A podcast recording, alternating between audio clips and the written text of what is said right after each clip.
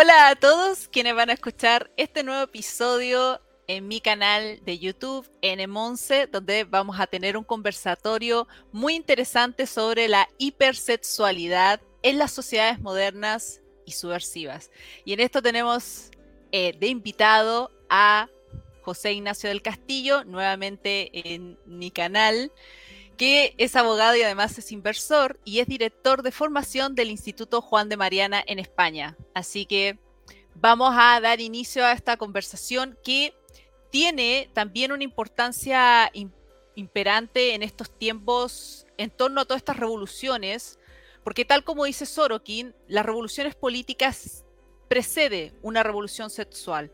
Y me parece pertinente de que a ustedes como oyentes también vayan comprendiendo cómo se va desencadenando todos estos, estos temas, esta hipersexualidad, esta obsesión por ver todos estos comportamientos sexuales por también tratar de hacer una mutilación en cierta medida del propio cuerpo humano.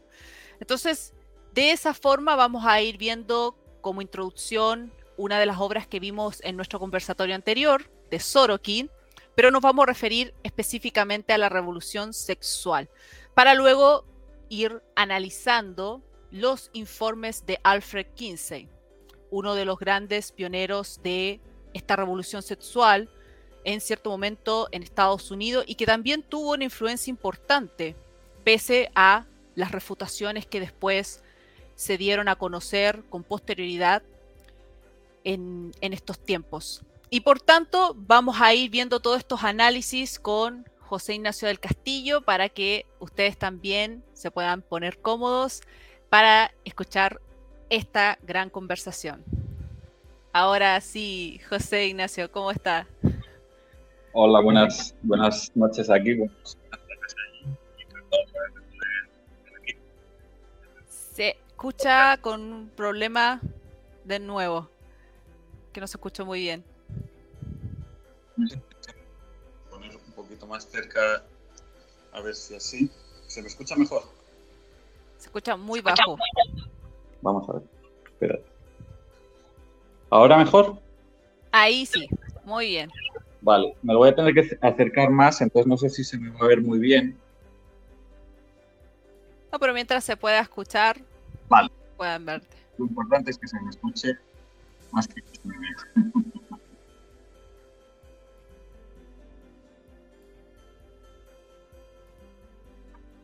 Vale, pues sí, como has comentado, eh, Sorokin en Sociología de la Revolución eh, pues una de las características que, detecta en, los procesos revolucionarios de las sociedades y en la descomposición de, la sociedad es precisamente la, hipersexualización de la misma, la caída de todos los tabúes previos, eh, la aparición de la promiscuidad y luego de otras prácticas eh, heterodoxas, incluso sadismo. El marqués de Sade es, uno de los principales protagonistas de la, Revolución Francesa y digamos que se convierte en una política revolucionaria la, sexualización, la hipersexualización de la sociedad y, la separación de, la práctica sexual de, todo lo que tiene que ver con, con el amor y con el matrimonio. Eh, quedó muy afectado Sorokin por, esta, por este hecho y siempre le preocupó mucho, que es una forma de, desintegrar la sociedad muy, eh, muy potente, muy potente, y de hecho es promovida luego por la Escuela de Frankfurt, como veremos. Y, escribe en los años 50 un libro que se llama así precisamente La Revolución Sexual, porque observa que en Estados Unidos se están produciendo los mismos fenómenos que él, que él había venido, o sea, que él advirtió en,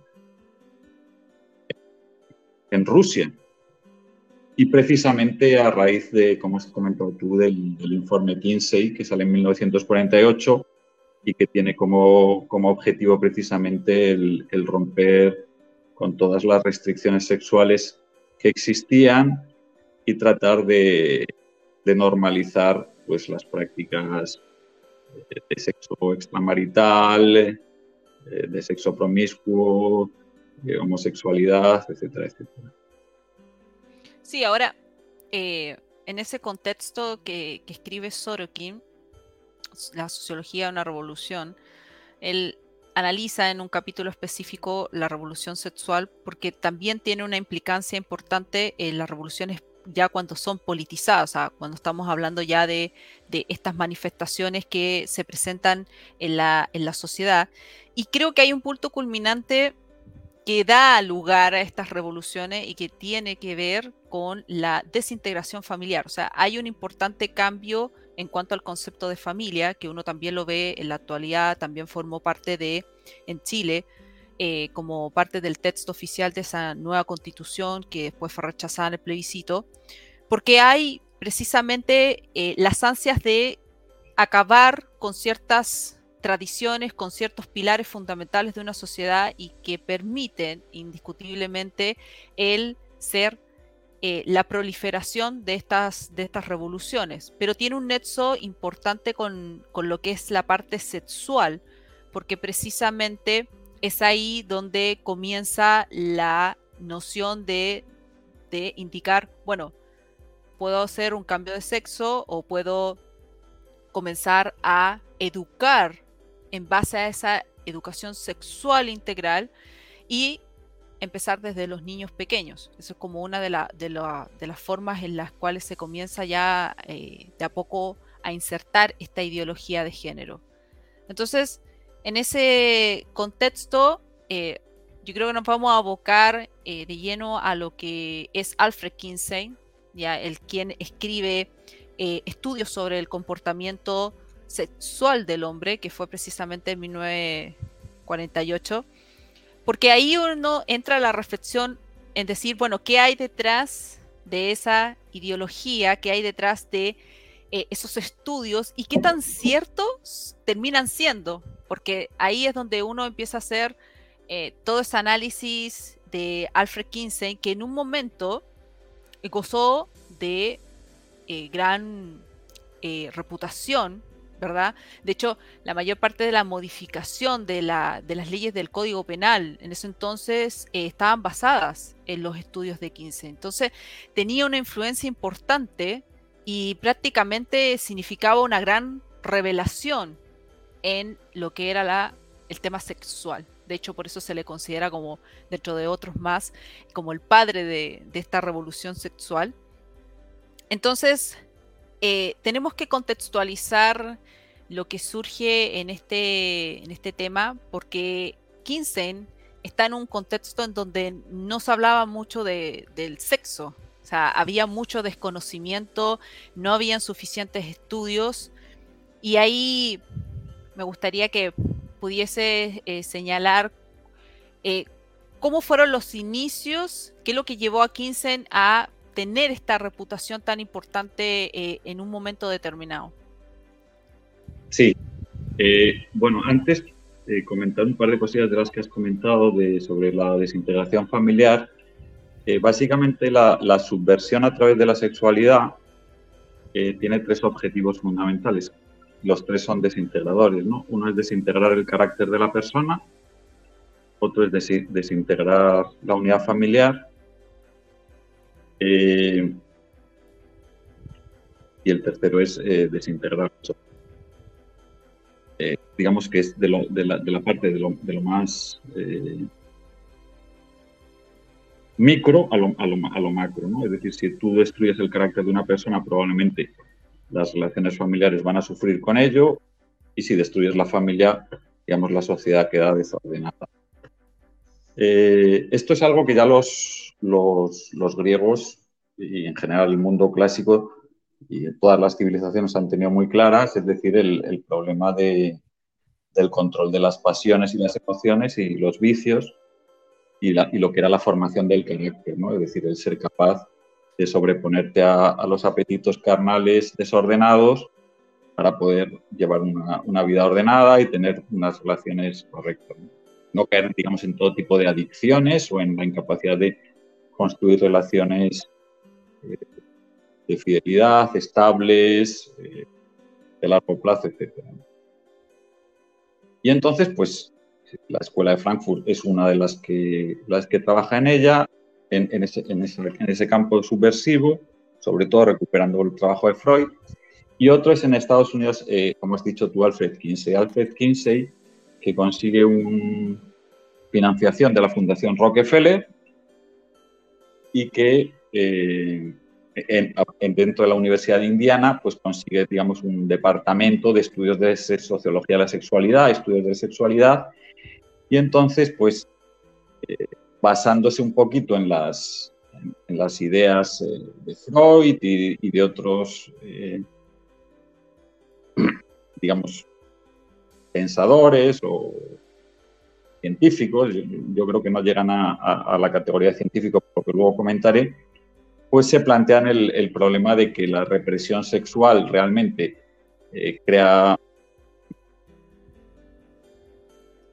digamos, problemas psíquicos, es decir, que las personas con demasiada represión sexual crean problemas psíquicos que eso, digamos, convierte a la sociedad en neurótica. Es la idea de, Freud un poco, ¿no? Es decir, que, la, la, civilización a través de la represión de la sexualidad genera la neurosis hay que entender que, digamos que Freud, eh, de, hecho, es una mente bastante enferma, como hemos comentado antes, eh, y trataba, entre otras cosas, de normalizar el incesto y de, hacer pasar por, corrientes pues, cosas como, como he dicho antes, el, incesto, etcétera, también porque tuvo tuvo experiencias con, con, su cuñada. Bueno, no vamos a entrar ahora. De hecho, Freud siempre se negó a psicoanalizarse. Decía que todo, quien, todo psicoanalista tenía que ser psicoanalizado, pero él se negó a hacerlo. Y si, queremos entender el pensamiento de Freud, tenemos que ir a su vida privada. Pero vamos, no es este el momento.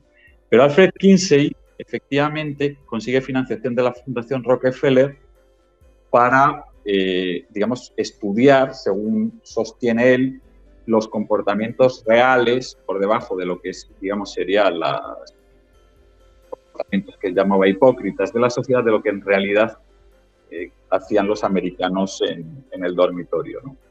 Y pues llega a unas conclusiones en las que trata de normalizar lo que sería el adulterio, lo que, sería, lo que serían las relaciones eh, extramatrimoniales, incluso las homosexuales. Y las pedófilas, la de bueno, efectivamente, incluso trata, trata, estudios eh, hablando de la sexualidad infantil, eh, que, los, que los los infantes también tienen sexualidad, un poco en la línea de Freud y en la línea de Wilhelm Reich. Es decir, todas, todas estas cosas que luego hemos ido, se han ido generalizando, pues, digamos, buscan esa base eh, universitaria a través de Alfred Kinsey. Hay que entender que Alfred Kinsey eh, era un enfermo, era un enfermo mental, era una persona completamente adicta a la, a la pornografía, tenía la mayor colección de pornografía del mundo y una persona que se masturbaba compulsivamente múltiples veces al día. De hecho, una persona obsesionada con la pornografía y la masturbación, estaba casado, pero también era bisexual y de hecho acaba, acaba muriendo con una enfermedad de inflamación de los testículos por, masturbación compulsiva y eh, y tratando de tener placer donde ya él no era capaz de hacerlo, pues comete una serie de... Se acaba suicidando, no suicidándose, pero tiene un accidente con prácticas sexuales, digamos, abusivas completamente. Entonces hay que entender que es una persona completamente enferma, pero que está muy bien financiada y muy bien, y muy bien apoyada. Y entonces sostiene en sus, en sus estudios, efectivamente, que, es, que, que aquí hay que normalizar todo lo que ya es normal según él. Es decir, es normal, pero está oculto, pues hay que normalizarlo, hay que cambiar la legislación. Y entonces hay que mm, despenalizar el adulterio, eh, normalizar la homosexualidad, normalizar las relaciones extramatrimoniales, eh, en fin, bueno, todas estas cuestiones y luego incluso las dos grandes barreras que, digamos, todavía están siendo atacadas finales, o las tres últimas que, todavía quedan por atacar, pero que, digamos, siguen estando en mente, que sería la, la, pederastia en primer lugar, el incesto en segundo lugar y también la, zoofilia, aunque la zoofilia no total. Entonces, los estudios de Kinsey luego se ha demostrado que, no tienen el mínimo rigor científico. Abraham Maslow, de hecho, las encuestas que él hacía buscaban precisamente a los sectores marginales de la sociedad donde esas prácticas eran normales. Había una sobrerepresentación de prostitutas, había una sobrerepresentación de chaperos, de, de gente que tenía una vida sexual muy desordenada, que de hecho era la que se prestaba más a contestar este tipo de preguntas, pero también en la que él se enfocaba. Y lo más interesante y lo más perturbador de todo es que también eh, hay testimonios de personas que abusaban de niños. Eh, hay, hay, unos documentales que se pueden ver en YouTube precisamente sobre las víctimas de, de, con la, con la, pedofilia y con la pederastia y con eh, y entonces, como has dicho tú, eso ya permite eh, el poder de las universidades americanas y de las fundaciones financiadas por, por agentes subversivos el promover cambios en la legislación que van a promover la revolución sexual y que van a ir pues, atacando, digamos, las distintas barreras. Pues así se van legalizando los anticonceptivos en, el año, los años 60, eh, la pornografía en el año 67, el aborto en el año 73, y luego ya pasamos al matrimonio homosexual del siglo XXI, etcétera, etcétera. Sí, de hecho. Bueno, más, el, divorcio express, sin causa, en fin, todas estas cosas.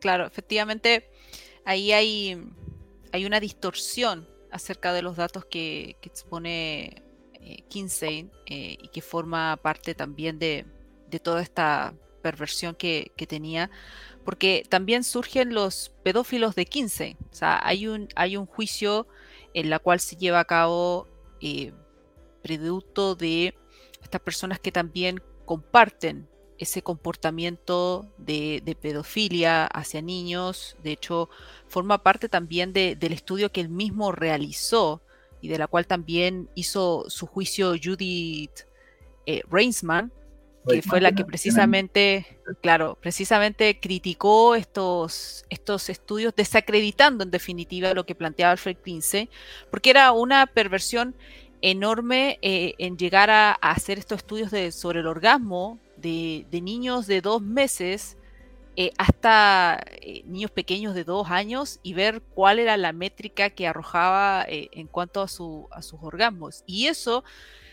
claramente para él era la evidencia de decir, bueno, esto es parte del estudio que yo estoy realizando y que por lo tanto puedo determinar eh, que el comportamiento sexual eh, hasta la fecha eh, no era la que la gente creía y que por lo tanto se trata de insertar una nueva forma de pensar y de considerar a la sexualidad, o sea, el cuerpo mismo.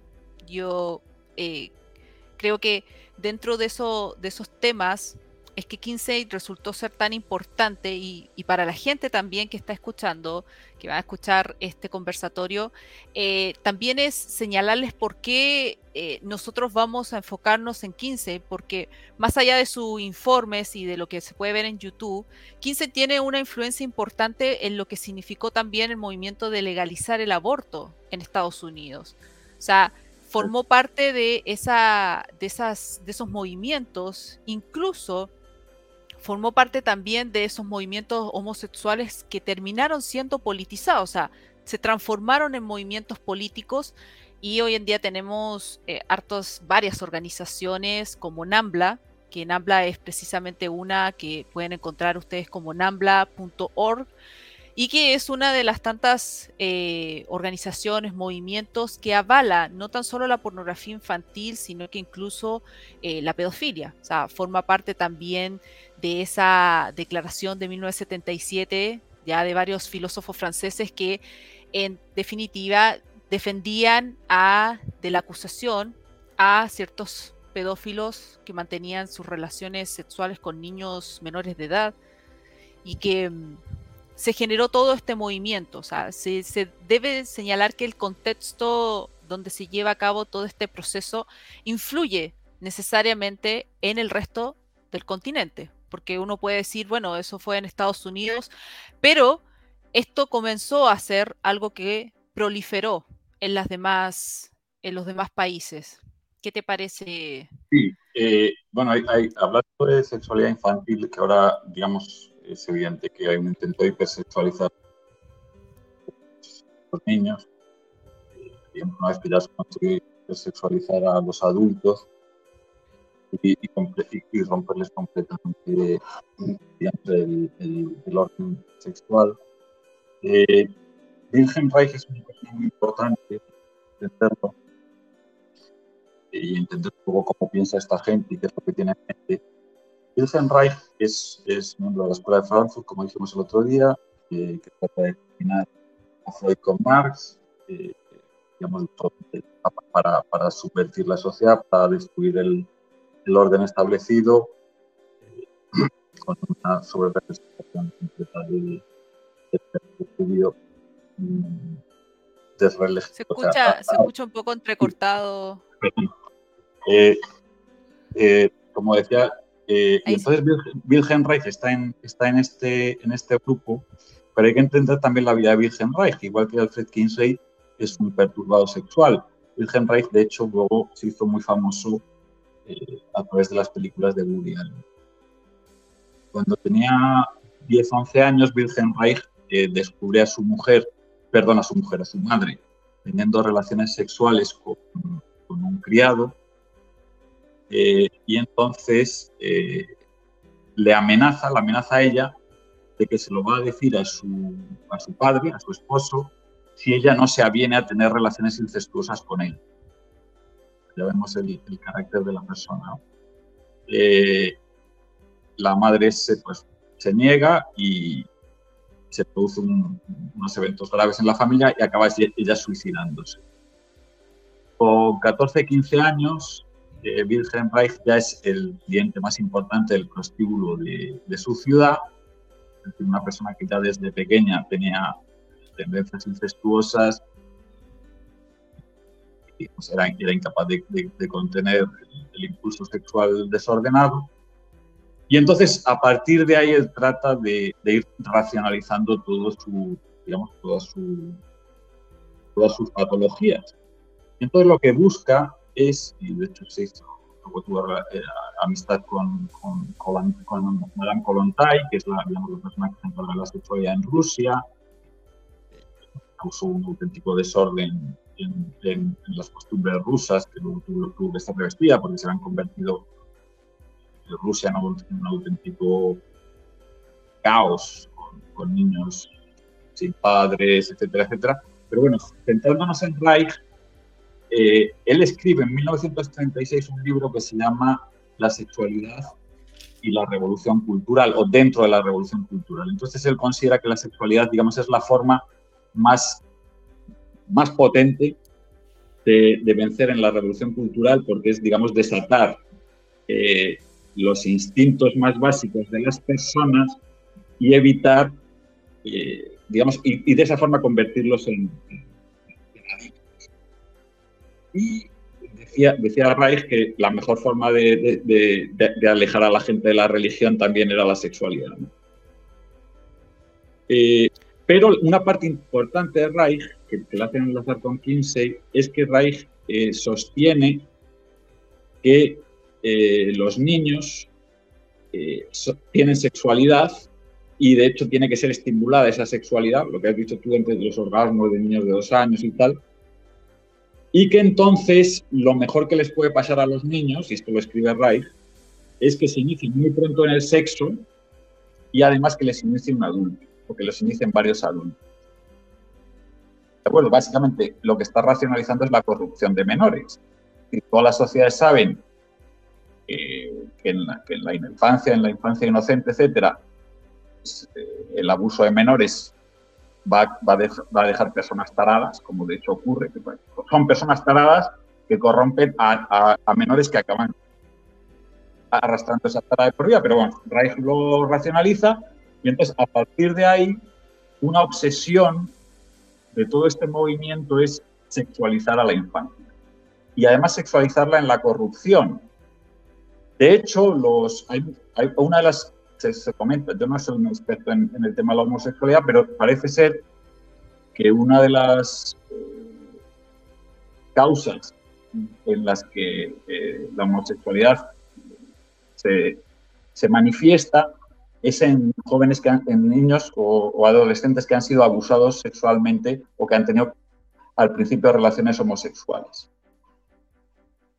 Y entonces, pues básicamente los homosexuales sostienen que eh, precisamente la mejor forma de llevar a la homosexualidad a las nuevas generaciones es que sus primeras prácticas sean homosexuales. De forma tal que quieren tener ese, ese, control, digamos. Y, entonces, digamos, ese es uno de los puntos en los que ahora se está incidiendo tanto, es eh, pues que todos los géneros y todas las orientaciones sexuales son equivalentes, y no solo que son equivalentes, sino que las, digamos, las, las prácticas que han, sido históricamente consideradas heterodoxas deben ser fomentadas y de esta forma piensan que ellos pueden eh, conquistar las, las, siguientes generaciones. Sería una forma más de, de promover esta, esta subversión. Entonces, esta es la parte que, que, están ahora más, más, más pendientes cuando las anteriores, como has dicho tú, eh, de aborto, de divorcio express, pornografía, eh, promiscuidad, eh, etcétera, ya han sido más que, más que conquistadas. El aborto, de hecho, esto no sé si lo sabe la gente, el primer país que pasa la legislación eh, legalizando el aborto es la Unión Soviética y el segundo es la Cuba de Castro digamos, porque ellos lo entienden que es una, forma... El aborto al final, bueno, sería, sería muy largo de explicar, pero es, es la forma que ellos entienden que puede permitir romper mejor la familia porque lo, vinculan con lo que es la liberación de la mujer. Y entonces, para ellos la liberación de la mujer es la mujer se libere de el marido y de los hijos. Ellos entienden que una, dependencia o una esclavitud de la mujer eh, por ser madre y por ser esposa, entonces lo que quieren es destruir eso. Y entonces necesariamente van a promover no solo las relaciones eh, extramatrimoniales generalizadas, sino como consecuencia de ello eh, el, tener el aborto como cancerbero final para, para eliminar la, consecuencia de los hijos y para, como ellos dicen, liberar a la mujer de, ese, de ese cautiverio, que al final básicamente es una forma de colapsar demográficamente, además, a la sociedad que ellos quieren destruir. Sí, es como le llaman emancipación, masculinización de la mujer. Como llevar al, a desarraigar de ciertas, de ciertas nociones y en eso también tiene, tiene mucho que ver varios de los filósofos que proponen que la mujer no se nace, sino que se hace. Entonces, pero hay que entender que si tú quieres subvertir una sociedad, lo que tienes que quitarle su futuro y su tradición y su continuidad. Si tú sabes que en dos o tres generaciones la, la, esa, esa civilización va a colapsar demográficamente, consiguiendo simplemente que deje de reproducirse. Y si además rompes el vínculo eh, familia-hijos, lo que dejas es de transmitir los valores. Entonces, digamos, es una bomba atómica metida en medio de la sociedad. La sociedad se desintegra y luego desaparece. Que básicamente, como dijimos el otro día, es el, objetivo que ellos tienen en mente. Sí, efectivamente. Eh, para, para ir redondeando, este otro autor que, que comentamos que es Wilhelm Reich, este judío que tiene todo este historial bastante perturbador, eh, lleva precisamente esta aceleración de la sexualidad.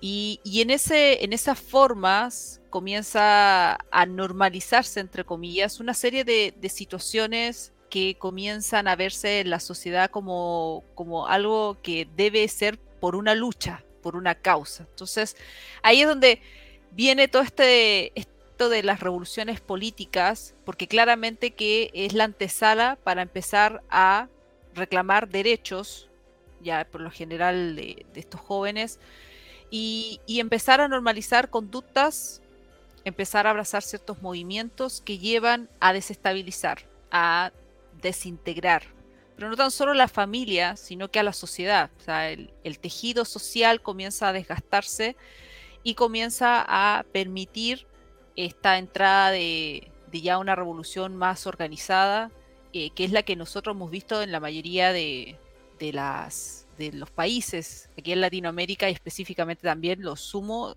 a, mi país.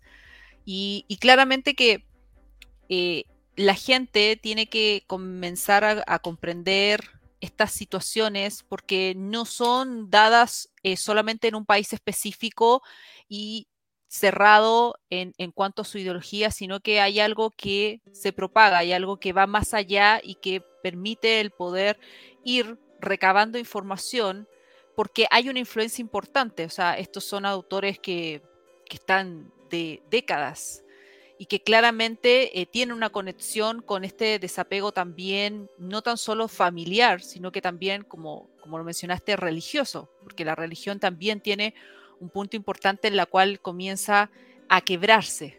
Y eso implicó también un trabajo. Hay otro trabajo de por medio que, que lleva a esta desacreditación y a simplemente decir no se cree en nada y al, al no creer en nada se pueden abrazar una serie de ideologías. Entonces, Sí, bueno, básicamente es, la, vieja dicotomía ¿no? que siempre ha habido entre, digamos, el espíritu que trata de dominar y, los apetitos de la carne de, que se pueden desordenar y te pueden llevar a, la destrucción. Los griegos eh, representaban este combate eh, que ellos llamaban el combate, el combate no, la alineación de las tres fuerzas que había dentro de, de una persona, etos, eh, patos y logos. Eh, el logos, digamos, que sería eh, la mente, la razón, el, el, etos, que sería el carácter, y el patos, que serían las emociones. Entonces, digamos que la razón tiene que estar. Entonces, ellos lo representaban como, como un jinete a caballo con unas bridas. Entonces, el caballo, efectivamente, son el pato, son las emociones, pero si no están gobernadas por, el carácter, pues tú no conduces al caballo, el, caballo te conduce a ti, te derriba y te lleva a donde él quiere, ¿no? Entonces, digamos, es, eh, eh, por eso se trabajaba tanto en el tema de la En el momento en que tú has destruido eso, ya la persona no se gobierna a sí misma, es gobernada por, por tus apetitos. Eso no puede ver más allá y por eso puede ser conducida. De hecho, ese es, ese es el plan, ¿no? Es decir, conducir a, a, partir de los apetitos, ¿no? Para precisamente eso, una persona es esclava de tantos apetitos como, como, no pueda, como no pueda controlar, como no pueda gobernar. Y es por eso, digamos, que se promueve la pornografía. Fíjate que la pornografía es gratis en Internet. Se puede monetizar, sin embargo, es gratis.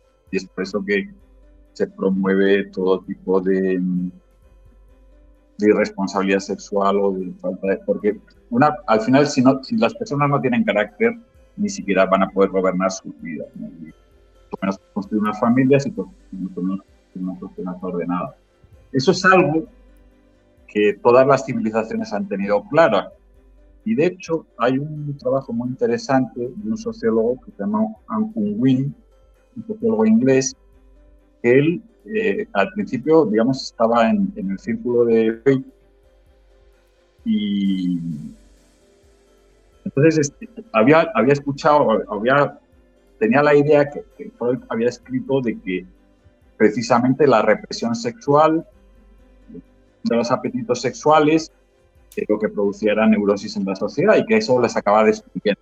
Las sociedades se destruían por la neurosis causada por la represión. Esa es la tesis actual, es decir, las sociedades se hacen fascistas o, se, son invivibles porque hay represión sexual. Si dejamos a la gente, como se ha hecho últimamente, o sea, recientemente, la sexualidad libremente, la sociedad va a, ser, va a estar mentalmente mucho más sana. Entonces, Unwin, precisamente para tratar de, probar estas tesis, se puso a estudiar las, todas las sociedades históricamente, las que habían sido más desarrolladas, las 21, 21 sociedades civilizaciones superiores y otras, otras sociedades porque no habían llegado a, grados de desarrollo cultural significativo, etc. Y lo que, y lo que acabó concluyendo, y esto digamos, fue un resultado, está escrito en un libro, más de cultura, es que en el momento en que las sociedades eh, se convierten en libertinas y el sexo debe, deja de ser eh, monogámico, eh, vinculado, digamos, a la, a la, a la, familia y a, la, y, a las, y a los hijos, y, y además exclusivo, a, las cuatro generaciones de que se producía eso, es decir, a los 80 años de que se producía eso, todas las civilizaciones acaban colapsando o, deteriorándose, declinándose muy significativamente. Y lo ve en Roma y lo ve en, la, cultura helénica, pero lo va viendo en todas. ¿no? Entonces, básicamente él, dice eso. Son cuatro, cuatro las generaciones que se tardan en, en subvertir y hacer estallar una sociedad por dentro. La sociedad pierde todo su vigor eh, aparecen una serie de patologías en la, en la, sociedad, es decir, se dejan de transmitir los valores, la, sociedad pierde su carácter, colapsa demográficamente, hay enfrentamiento dentro de ella y, y se acaba y se acaba destruyendo. ya solo ese estudio es, premonitorio y viniendo precisamente de alguien que originariamente pensaba que Freud tenía razón y que se da cuenta que precisamente eh, no sé si causará o no neurosis el, el, controlar los apetitos. Igual, igual también conviene controlar los apetitos y, ser, no controlar los apetitos y ser, y obeso, o, o, ser un perezoso, o ser lo que sea, o ser una de las drogas, pero en todo caso, eh, lo, que sí que, eh, lo que sí que tenemos claro es que es imposible una, una civilización eh, fuerte y pujante medio de, este tipo de libertinaje sexual. ¿Y cuál es la obra eh, de la que, de la que te refieres? En... Sexo y cultura. Se llama el autor Sexo y cultura. Y el autor se llama J.D. Unwin, que de hecho fue maestro de, Aldous Huxley. Aldous Huxley, que escribe un libro que se llama mm. Un mundo feliz, que es premonitorio, porque precisamente en un mundo feliz de lo que se trata es de controlar a las masas dejándoles precisamente sexo y droga. Y en el resto de cosas las tienen completamente eh, controladas, que es básicamente lo que estamos viendo ahora, ¿no? La control, el control a través de los apetitos. Eh, Aldous Huxley, de, hecho, él conocía bastante bien qué había detrás del nuevo orden mundial y tiene el libro este, eh, Un Mundo Feliz, y visita un a un nuevo mundo feliz y cómo se controlan a las masas a través de los, eh, de los vicios sin necesidad de grandes eh, medidas represivas.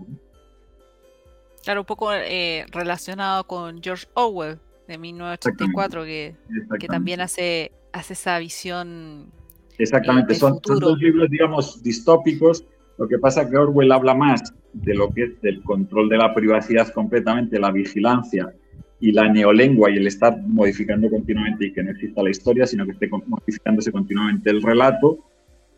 Eh, y Huxley habla más del control de, de, las masas a través de, del control de, de, promoverles en sus vicios y hacerlos dependientes de ellos.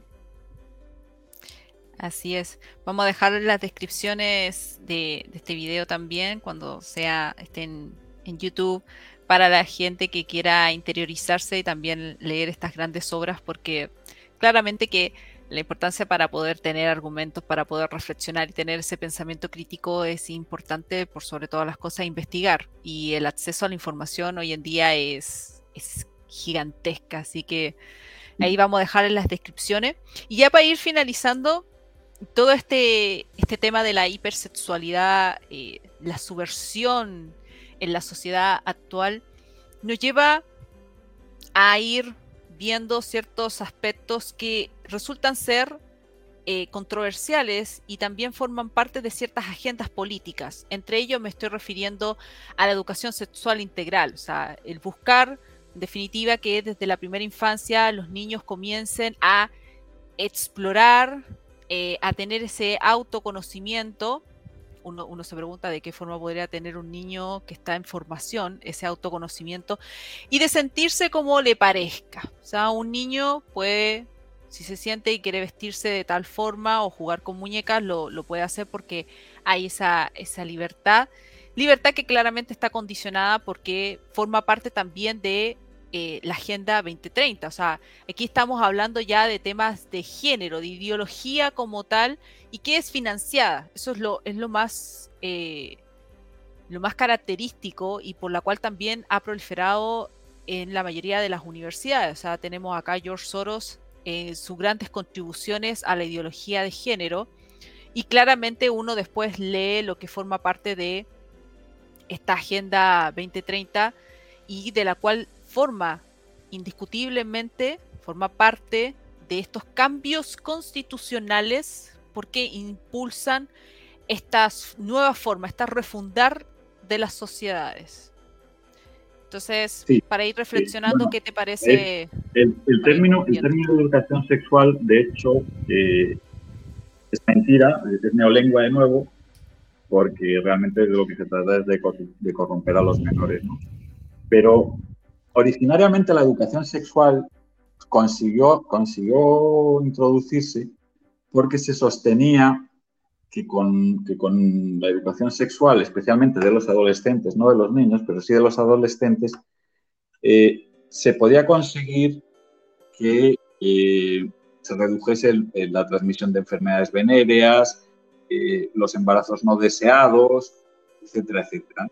Bueno, si estas personas ya conocen que, existen medidas profilácticas o que, pueden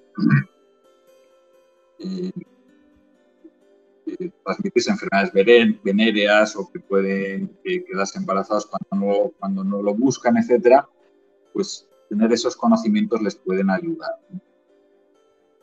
Entonces, bueno, se introdujo, se introdujo esa, esa, educación, por supuesto, se, han disparado desde que se introdujo tanto los embarazos no deseados como los abortos, como las violaciones entre adolescentes, como las enfermedades venéreas, pero a ellos les da igual porque ya lo han conseguido meter.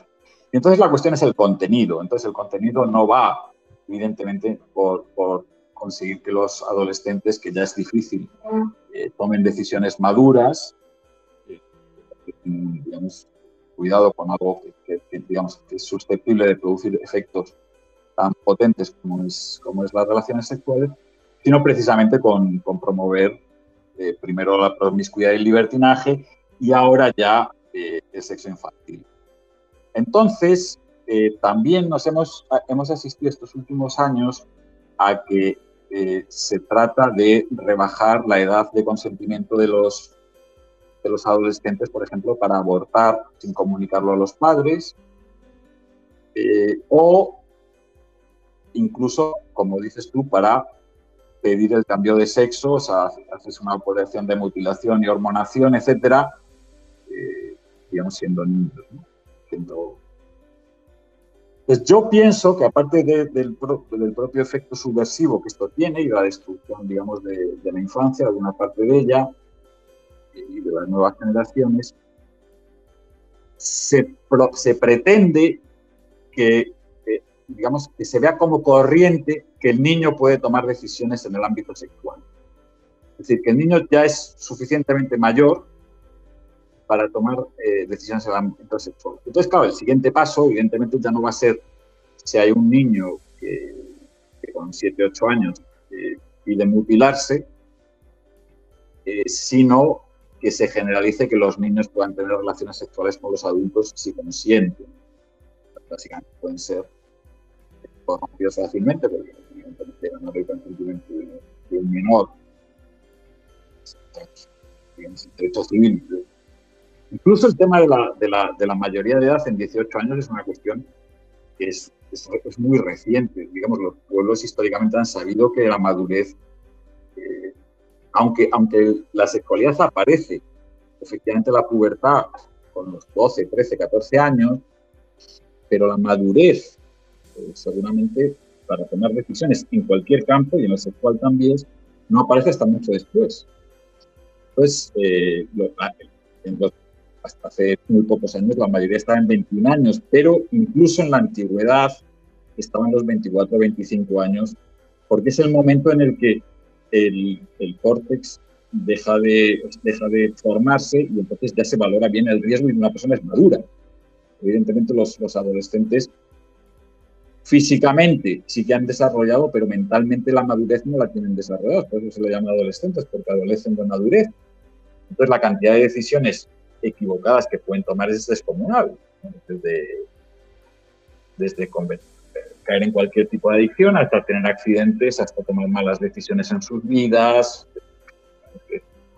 que no se, no se valora bien el riesgo y además no se tiene la experiencia de la vida.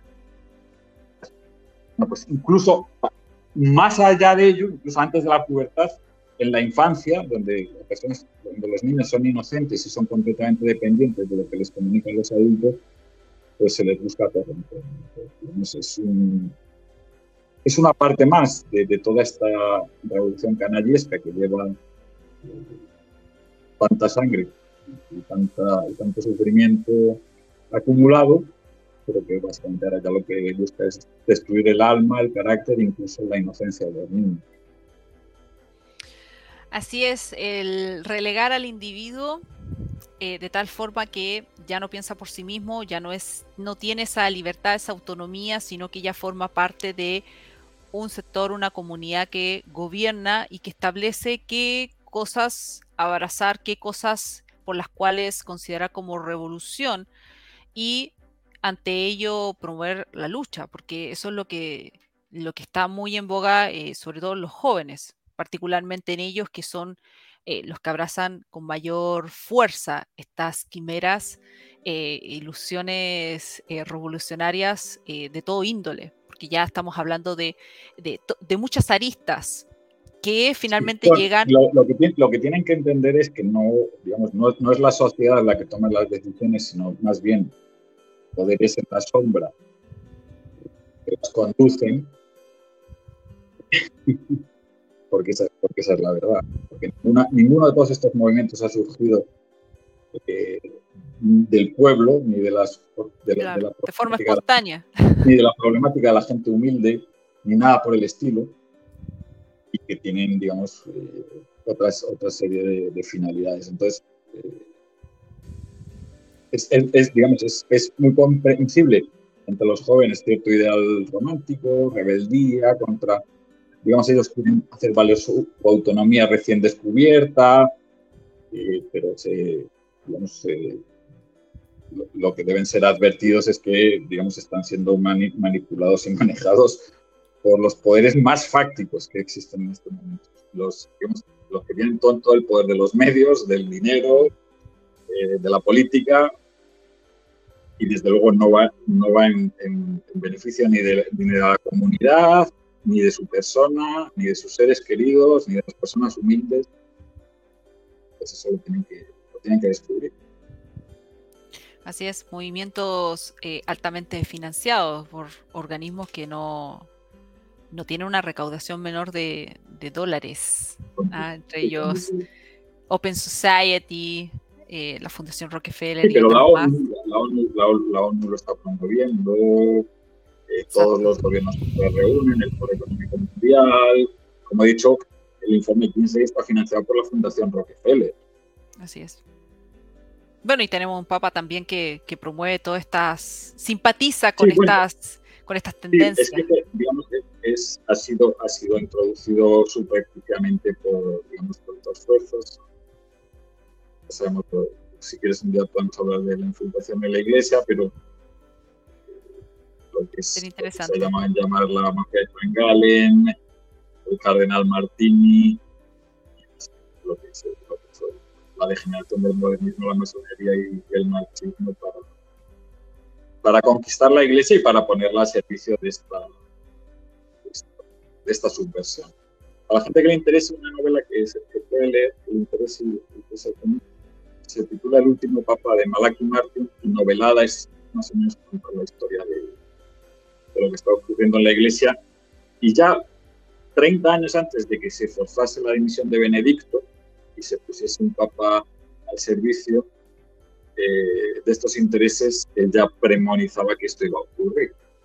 Había esa conspiración Y también la, la, mafia de la introducción de, de, los pederastas y, su apoyo, todas estas cosas que ya se sabían, pero que se han ido siendo todavía más visibles en nuestra cultura. Si podría, podría repetir esa novela. sí, se titula el, último, el último Papa y el autor es Malachi Martin. Malachi Martin. Ya, para, para que es, gente que, te interioriza. Resulta, resulta, que estuvo muy, muy estuvo presente en las discusiones del Concilio Vaticano II luego conocía muy en profundidad, digamos, las corrientes subversivas que se habían introducido en la iglesia y cómo Y habla ahí de vínculos, satanistas, de vínculos eh, pedófilos, de vínculos masónicos, todo, tipo de cosas. Sí, estaría interesante después hablar sobre estas infiltraciones de la, de la iglesia porque también forman parte también de, lo, de estas revoluciones.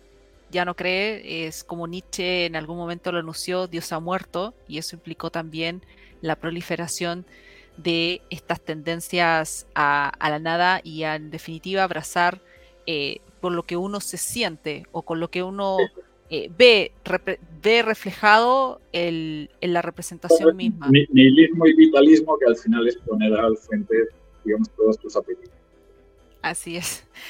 Muchísimas gracias, José Ignacio, por esta, por esta conversación y eh, espero que nos podamos ver en, en otro momento. No olviden dar like al video y también suscribirse y nos estamos viendo en un próximo episodio. Chao, chao.